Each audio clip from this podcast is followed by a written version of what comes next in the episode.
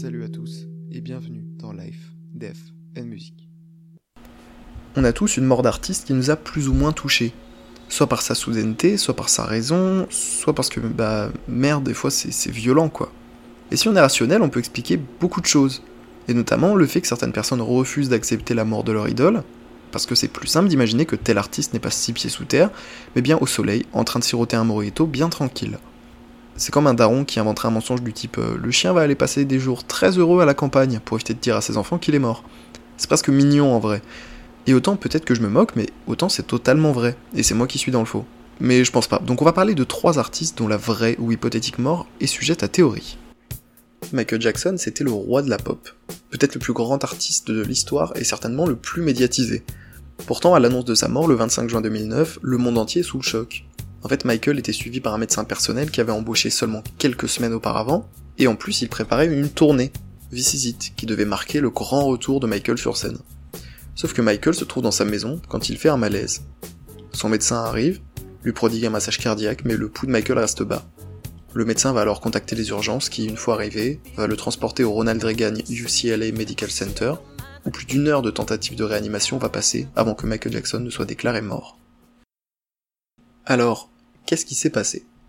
Eh bien comme dans toutes les affaires, il faut un coupable, et le nôtre se nomme Conrad Murray, le fameux médecin personnel de Michael.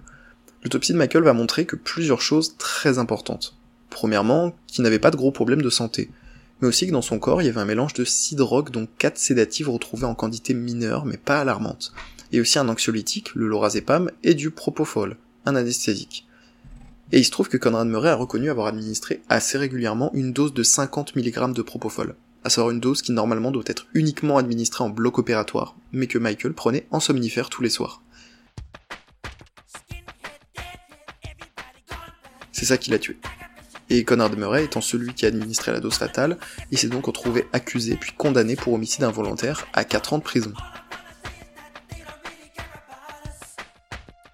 Et là, deux rumeurs vont voir le jour. D'abord une rumeur d'assassinat, et là, vous vous dites que c'est ridicule que personne ne croit ça, mais en fait, la personne qui a lancé cette théorie, c'est sa propre fille, à savoir Paris Jackson, qui dans une interview accordée à Rolling Stone Magazine dira C'est évident, tous les indices pointent vers ça. Ça sonne comme une conspiration totale et ressemble à de la merde, mais tous les vrais fans et tout le monde dans la famille le sait, c'est un coup monté. Et c'est loin d'être la seule à penser ça. Latoya Jackson, la propre sœur de Michael, avait confié en 2009, quelques jours seulement après la mort de Michael, qu'il avait été assassiné.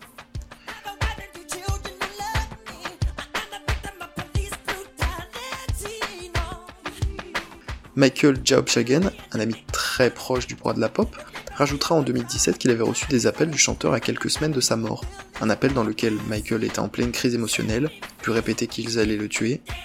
Michael lui laissera aussi 13 lettres dans lesquelles il a écrit Ils essayent de m'assassiner, j'ai peur pour ma vie. Jusqu'ici, personne ne donne de nom.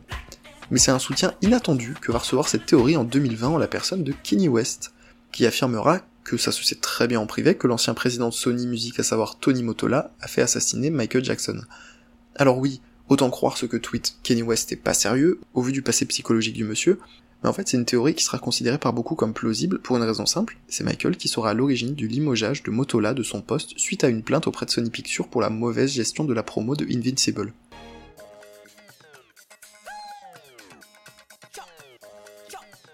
Donc c'est plausible. Mais la théorie la plus connue et qui persiste encore aujourd'hui chez bon nombre de fans, c'est celle de la mise en scène. Mais alors, qu'est-ce qui fait tenir cette théorie?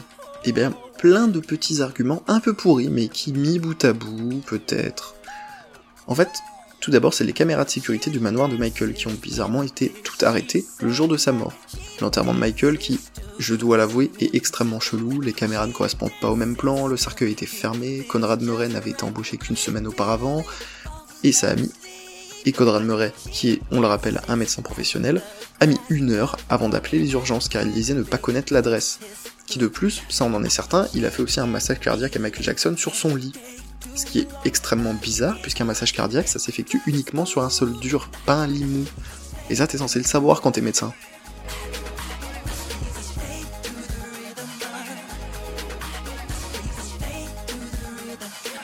Bref, ça fait beaucoup de détails chelous, mais que ferait maintenant Michael Jackson s'il était encore en vie?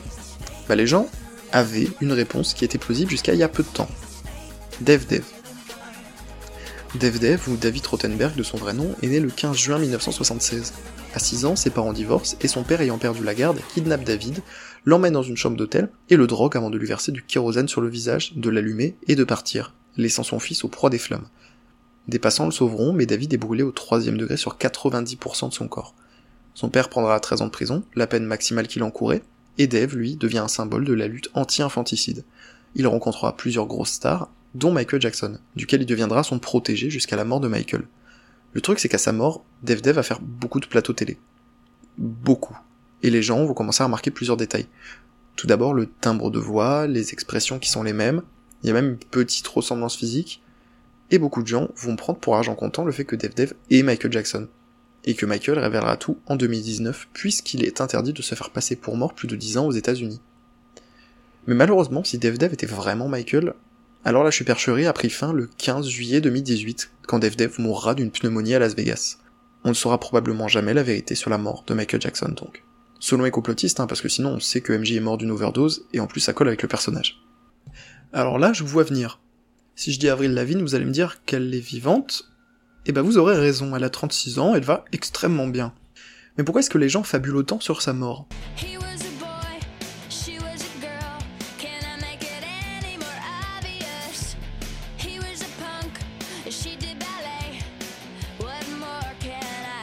En fait, tout débute en 2015 quand un signe de fan brésilien de la chanteuse va lancer une rumeur suite à un argument un peu bidon. Début 2000, la chanteuse était émo, bracelet à clous et tout ça. Mais en 2013, dans son clip Hello Kitty, la chanteuse va adopter un style kawaii, cheveux roses, la mignonnerie c'était désormais le mot-clé pour la définir, et non plus émo.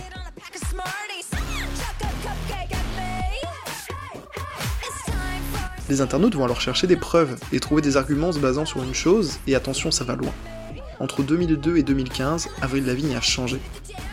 Je sais que c'est dingue, mais apparemment sa taille aurait un peu changé, ses ongles auraient changé de forme, elle aurait changé de façon de tenir un micro, elle aurait aussi changé sa façon de dire deux ou trois mots, et donc ça semble logique. En 2003, attristée par la mort de son grand-père, Avril se suicide, laissant derrière elle un empire musical avec plus de 80 millions d'albums vendus. Sa famille va alors embaucher Melissa Vandella, le sosie d'Avril, qui pour de vrai, son complot, allait sous les projecteurs à la place pour des interviews. Ça, c'est un truc qu'on sait qu'elle faisait. C'était une excellente amie d'Avril. Et selon les complotistes, c'est elle qui est la candidate idéale pour avoir remplacé l'Avril. Et selon les complotistes, c'est elle qui est la candidate idéale pour avoir remplacé Avril. Mais c'est fou en fait parce que cette théorie va buzzer au point qu'Avril, ou plutôt le sosie d'Avril, va répondre à cette théorie par un tout simple c'est très bête. Je pense que ça scelle l'histoire et que j'ai pas besoin d'en raconter un petit peu plus. Quand on parle de musiciens morts bizarrement, on pense pas tout de suite à Mozart, Pourtant, Wolfgang Amadeus Mozart va mourir à 35 ans en 1791, laissant derrière lui 893 œuvres, mais aussi beaucoup de questions. Le 5 décembre 1791, sans raison apparente, Mozart meurt en composant un requiem. Il était juste fiévreux, le corps gonflé et alité. Les gens vont alors créer plein de théories médicales. La description correspond tantôt à une grippe, puis à une hémorragie cérébrale, puis à une trichinose.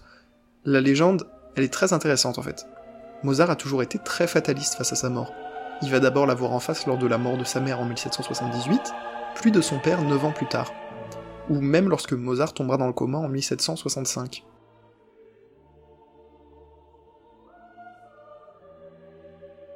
La mort a toujours été présente pour Wolfgang, à tel point que les gens disent que c'est cocasse qu'il soit mort en composant un requiem.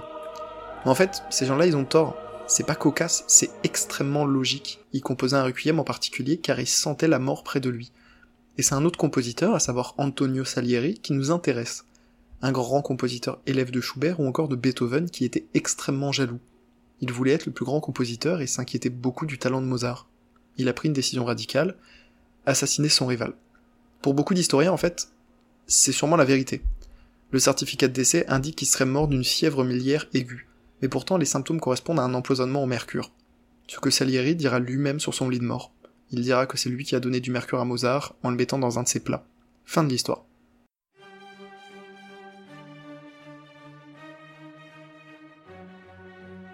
Sauf que non, en fait, dans les années 2000, la science a beaucoup évolué, et aujourd'hui on sait avec quasi certitude que Mozart est mort d'une de ces deux choses, une infection streptococcique, une infection qui a touché bizarrement un grand nombre des morts de Vienne aux alentours du décès de Mozart. Ou une trichinose, une infection alimentaire. En fait, on saura jamais vraiment de quoi le génie Mozart est mort.